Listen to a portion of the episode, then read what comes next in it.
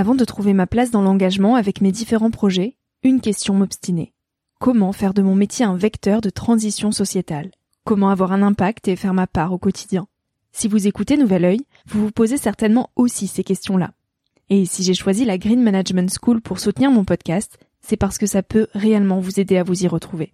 Se former au métier de la transition écologique, ce n'était pas si accessible il y a quelques années, mais ça l'est aujourd'hui. Ça l'est tellement que l'on ne sait plus qui croire, quelle formation entreprendre, ni ce que ça vaut. Alors j'ai fait les recherches pour vous, et j'ai trouvé l'école que j'aurais tant aimé faire il y a quelques années, quand j'étais paumée. Des cours approfondis sur le climat, la biodiversité, l'agronomie, la géopolitique, mais aussi sur les modèles économiques vertueux, le tout dispensé par des spécialistes et des personnalités inspirantes.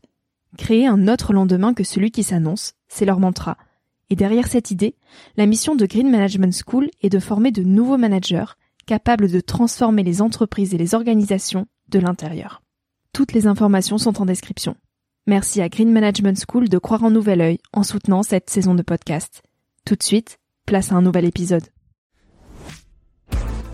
Cet épisode est un extrait du podcast publié lundi dernier. Il est à écouter et à réécouter quand la motivation ou le sourire te manqueront. Ce mini-épisode pourra remplacer Instagram pendant ta pause de 10 minutes, se retrouver dans tes oreilles avant de t'endormir ou à ton réveil pour commencer ta journée dans la joie. Si cet extrait te plaît et que tu as envie d'en connaître plus sur mon invité de la semaine, l'épisode en entier t'attend chaudement sur Nouvel Oeil. Déjà, j'aurais adoré en maternelle qu'on me parle de mes émotions que oui, les émotions, ce sont des indicateurs, que oui, j'ai le droit d'être heureuse, j'ai le droit d'être triste, j'ai le droit d'être en colère, et que derrière, il faut la remercier l'émotion et que ça manifeste un besoin. En primaire, j'aurais adoré qu'on me parle de communication non violente. Ensuite, au collège et au lycée, j'aurais aimé qu'on me parle de mes valeurs, qu'on m'aide à communiquer avec moi-même en disant c'est quoi tes importances, c'est quoi tes valeurs? Et qu'on m'invite, qu'on m'accompagne à chaque jour honorer mes valeurs. Et ça, c'est quelque chose d'hyper important parce qu'en fait, on honore les devoirs, on honore euh, on respecte les professeurs, mais finalement, parfois, on se respecte pas soi-même quand on est petit, quand on est étudiant, parce qu'il y a tellement d'injonctions extérieures, de faire les devoirs, rendre un dossier, etc., etc., être la camarade parfaite, l'enfant parfait, etc. Et on s'oublie. Et on n'est pas connecté à soi. Or, on a tous des valeurs, tous, on a tous des valeurs différentes, alors déjà, c'est d'en prendre conscience. Donc euh, ça, ça peut être euh, soit c'est assez naturel chez certains en fonction de l'éducation, soit ça l'est pas et dans ce cas-là, des intervenants extérieurs peuvent aider. Mais surtout, une fois qu'on a ces valeurs, d'honorer ces valeurs. En quoi aujourd'hui j'ai honoré mes valeurs? Et je pense que le premier travail, c'est le travail sur ses émotions. C'est-à-dire que euh, quand on sent une émotion, en fait, une émotion, soit tu l'accueilles, soit tu la refuses, soit tu la travestis. Et euh, l'émotion, quand tu l'accueilles, alors quand c'est des émotions positives, souvent on les accueille avec plaisir.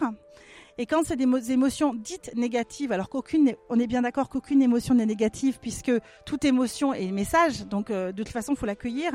Mais disons que des émotions de peur, de colère, de tristesse, euh, ça veut dire quelque chose.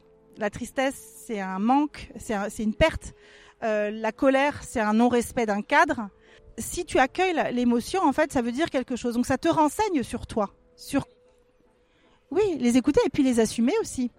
Et puis ne pas les travestir parce que euh, ça c'est assez intéressant. Euh, tu vois par exemple la tristesse, c'est une émotion euh, qui se vit assez facilement par les femmes.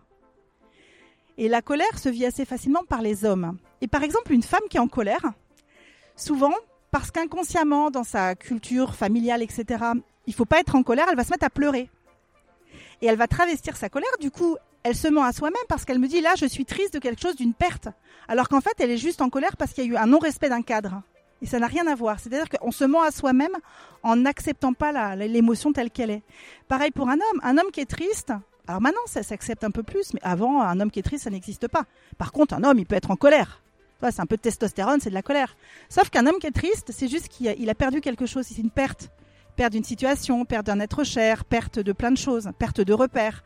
Alors que, donc, si on accepte, si on l'identifie déjà et si on l'accepte, ça permet de se renseigner sur soi et de dire ok là je suis triste. Ok pourquoi je suis triste? Ça nous arrive à tous d'être triste on ne sait pas vraiment pourquoi. Et en fait quand tu prends un temps un peu de repli sur toi et que tu te dis bah là je suis triste mais qu'est-ce qui se passe pour que je sois triste? Et que tu te rends compte que euh, peut-être c'est juste euh, que tu viens de te rendre compte que l'année scolaire se termine. Je dis ça parce que là on est en fin d'année scolaire. Et que donc plus jamais tu vivras avec tes potes de classe ce même moment avec les mêmes profs, donc c'est la fin d'un cycle. Donc en fait, ça n'arrivera plus jamais. Tu as le droit d'être triste en fait. Savoir où on veut aller, moi je, commencerai par, euh, tu vas voir, par savoir où je ne veux pas aller. Hmm. Et déjà, ça t'enlève quand même une un sacré nombre de, sujets, hmm. ce qui te permet d'y voir plus clair. C'est-à-dire que c'est un peu comme si tu ranges ta chambre, euh, tu sais pas où tu vas mettre les choses, mais déjà tu vas faire de tri de ce que tu veux donner et jeter. Puis après, quand tu as tout dans ta pièce, là tu vas pouvoir commencer c'est ça, à te dire ça oui, ça non. Euh, moi, je crois que c'est difficile de, savoir toujours où on veut aller. Euh, par contre, on sait ce qui nous fait vibrer.